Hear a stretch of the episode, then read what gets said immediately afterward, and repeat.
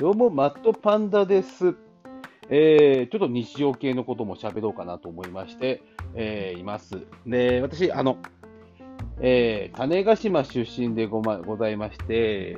えー、種子島には今、76人の母親が1人住んでおります。で、まあ、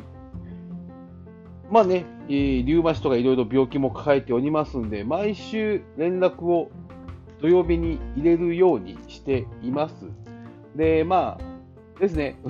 電話するたんびに、あの、種子島で、その、なんでしょう、久々に会った人にする挨拶っていうのがありまして、ありまして、で、まあ、久々に会って、その人に、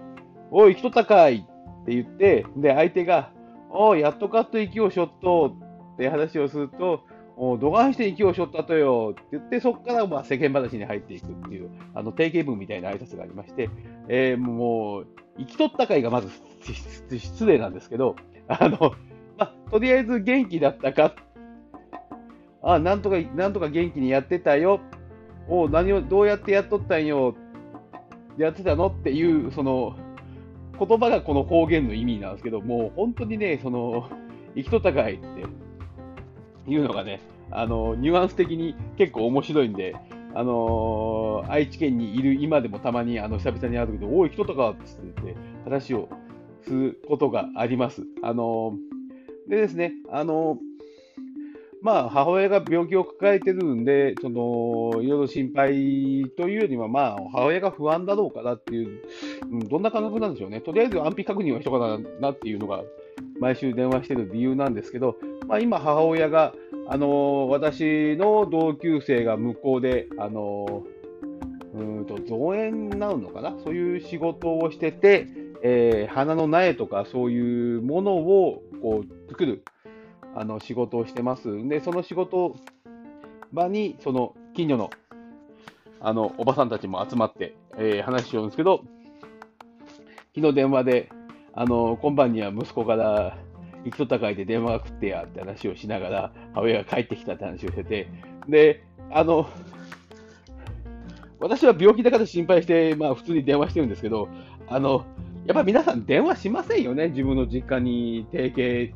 的に、定期的に。で、まあ、父親がいる時も途中から毎週末に連絡、父親の病気もひどかったんで、毎週末に連絡したんですけど、まあそういう電話をするのが私にとっては普通なんですが、あの、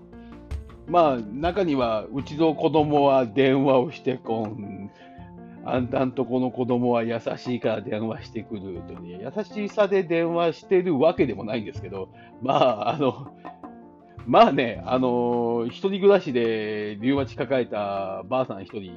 実家に置いとくのは、やっぱり心配なんですよ、普通にね。ね、電話して電話に出なかったら、まあ次の行動を取らなければならないんで、それの、あのー、確認で土曜日に電話してます。まあ、兄弟でも電話してるの自分だけっぽいんですけど、まあ、あの、まあね、あの、いずれ私帰って、母親がまだ元気な一緒に暮らすことになるんで、あのー、それ、その部分の、その、なんでしょうか、自分なりのけじめというか、なんていうか、そんな感じで今電話してます。まあ、あの、種子島の人、ちょっとパッと聞くと口が悪かったりする発言があるんで、あの、多くの方には理解、理解されないことも多分多いんですけど、あの、今、あの、そういう形で連絡を取り合っています。まあね、あの、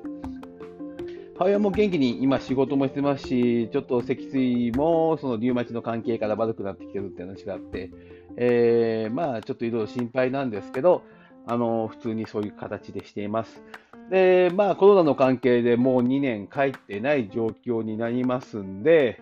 2年か、2年だな、2年帰ってない状況になりますんで、えー、なんとか来年の夏は帰りたいなと思っております。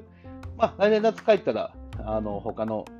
県もいろいろやって、同級生と接待した人も、今後先の、何でしょう、種子島の未来というか、あの、今、いろいろ揉めてますんで、